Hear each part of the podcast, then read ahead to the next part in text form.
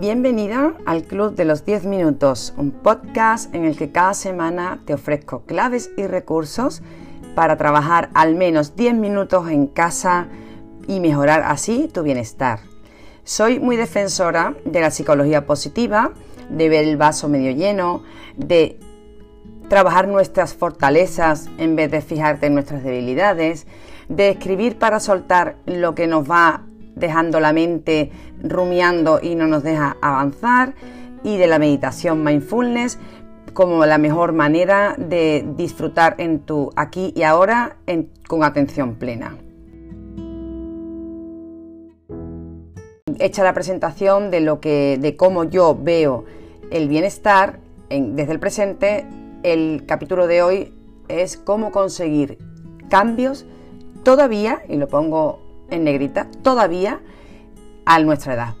Es verdad que mi, público o mis oyentes son casi todos más o menos rondando la edad madura, eh, llámele, bueno, el rango que tú quieras, pero sí es verdad que se, hay un falso mito de decir que cuando una vez uno ya ha establecido un tipo de vida o una forma de pensar, una forma de comportarse, que es muy difícil cambiar.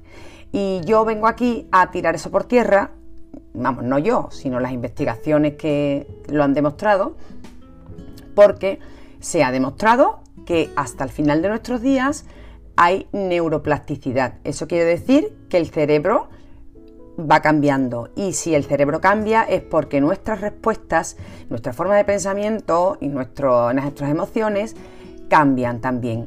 Así que esto es una pescadilla que se muerde la cola. Si nuestras respuestas cambian, cambian las neuronas y cambia el cerebro. Y al revés, si el cerebro cambia, cambia nuestra respuesta. Así que lo primero es, sí, podemos cambiar hasta el final de nuestros días. Es verdad que los cambios grandes eh, son difíciles porque hay mucho que trabajar, pero si tú estás muy empeñado en conseguirlo, te aseguro que das grandes pasos.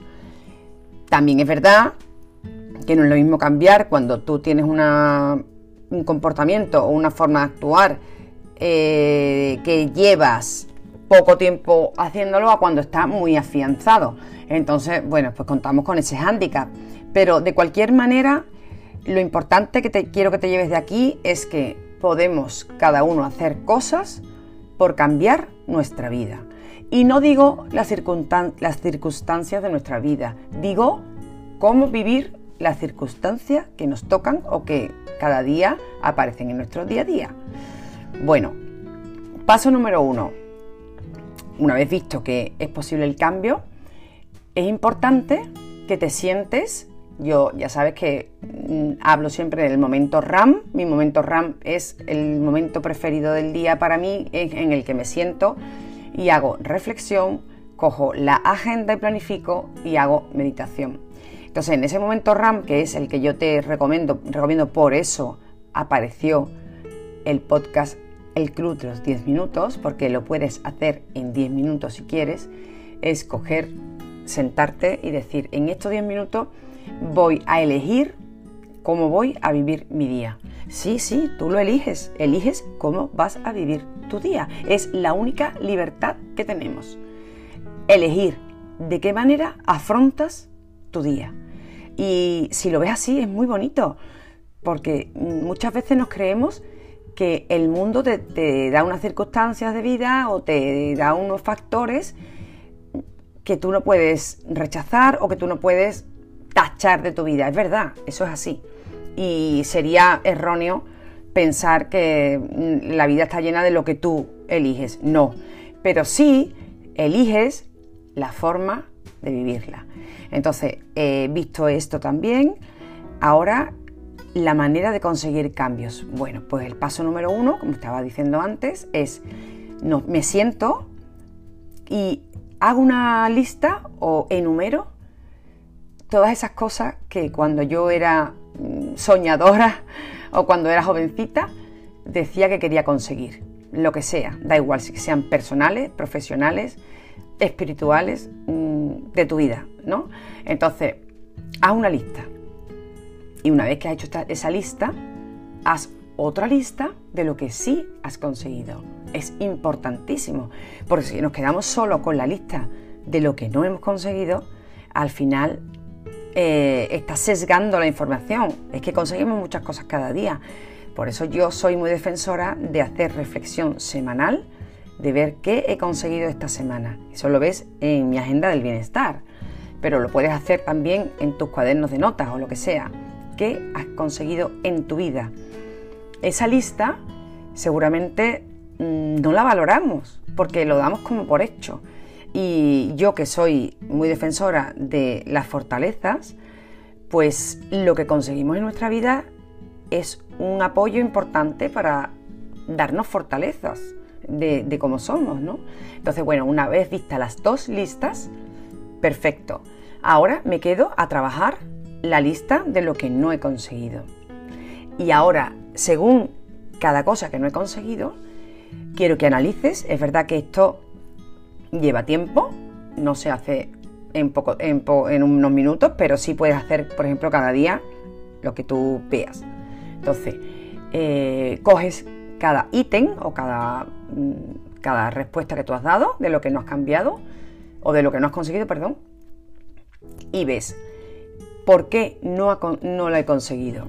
Pero ve al fondo, fondo, fondo del por qué. Acuérdate de cuando los niños chicos de entre 3 y 4 años y su etapa del por qué. Y empiezan, mamá, ¿por qué el cielo es azul? Hijo, pues porque no hay nube. Y mamá, ¿y por qué no hay nube? Hijo, porque está el sol. Y mamá, ¿y por qué el sol está hoy? Bueno, pues así, así, así, mientras más por qué intentes contestar a por qué no has conseguido algo, más fácil te será después descubrir la segunda parte, que es a lo que voy. Es, ¿cómo puedo yo hacer que eso cambie?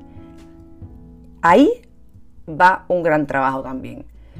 Enumera todas las cosas que se pueden cambiar, que tú puedes cambiar para conseguir avanzar un poco en ese, en ese, en ese sueño o en esa intención de vida, en ese propósito, en ese objetivo, en lo que sea. ¿Qué está en tu control? Eso es muy importante porque hay veces que si tú pones eh, todo el peso de por qué no has, conseguido, no has conseguido algo fuera de tu control, está claro que eso no lo vas a conseguir nunca. Entonces hay una serie de condicionantes dentro de tu interior y otra serie de condicionantes fuera de tu control. Bueno, pues los de fuera de tu control ya los hablaremos, pero ahora mismo estamos con los que tú puedes cambiar porque están en tu influencia. Y simplemente los enumeras.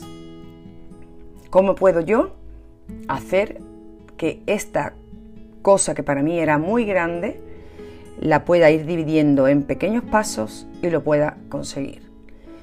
Y en este primer caso, eh, en este primer episodio, que a mí me gusta siempre empezar el año eh, trabajando el bienestar por la base, y la base de nuestro bienestar es el bienestar físico y la salud, que es cuidar nuestra alimentación. Entonces, en esta primera etapa del año para cuidarnos, simplemente piensa en qué está en tu control, bajo tu influencia, para cambiar y mejorar tu alimentación. Seguramente hay mucho que podemos cambiar y no, no, no nos lo hemos dado cuenta, así que es bueno que lo escribas y lo vayamos viendo. Esto eh, no, va destinado a las personas que están en manos de nutricionistas, que ya sabemos que muchas veces eh, la primera época del año somos personas que nos gustan empezar una dieta, ponernos en manos de profesionales o seguir unas recomendaciones de expertos en nutrición, lo cual yo te valoro muchísimo y te alabo que lo hagas, porque son los mejores para enseñarnos. Ahora, si no es tu caso, eh, sí puedes seguir mi recomendación, como es pequeños cambios en tu día a día. ¿Cómo conseguir esos cambios en concreto en la alimentación? Pues ve incluyendo pequeños cambios en el menú, en tus menús, en tus ingredientes de la receta, que sabes que está haciendo que mejore tu salud. Y creo que hoy en día hay muchísima información y todos sabemos cuáles son esos ingredientes o cuál es lo que no debería estar en tu menú. Entonces, mm, si quieres empezar a cambiar, por ejemplo, tu alimentación, simplemente ve eligiendo qué ingredientes vas a eh, mejorar en tus dietas o qué ingredientes vas a eliminar de tus dietas. Y ya con ese paso estás consiguiendo muchos cambios, te lo aseguro. Aunque no te lo parezca, aunque tú creas que el peso o la báscula, cuando tú vayas a besarte, no se mueva, poco a poco se irá viendo. Bueno, yo creo que para, primer, para este primer episodio era todo lo que quería contarte, que los cambios, sea la edad que sea, se pueden conseguir que hay que trabajarlos día a día, que trabajemos desde el bienestar en el aquí y ahora, en nuestro presente, cada día, elegir cómo vamos a vivir nuestro día y cómo vamos a elegir nuestros cambios. Ya sabes que me tienes para cualquier duda o consulta en el blog uncafeconsandra.com, en mis redes sociales, en Instagram, en Pinterest para compartir todo el contenido. Y si quieres tener la agenda del bienestar, que ya apenas me quedan ejemplares porque siempre dejo hasta final de enero por si hay algún rezagado, eh, te pones en contacto conmigo y yo te la guardo y te la hago llegar, ¿vale? Lo vas a notar muchísimo en tu día a día. Un saludo y muchas gracias por volver a escucharme y a recibir mi contenido.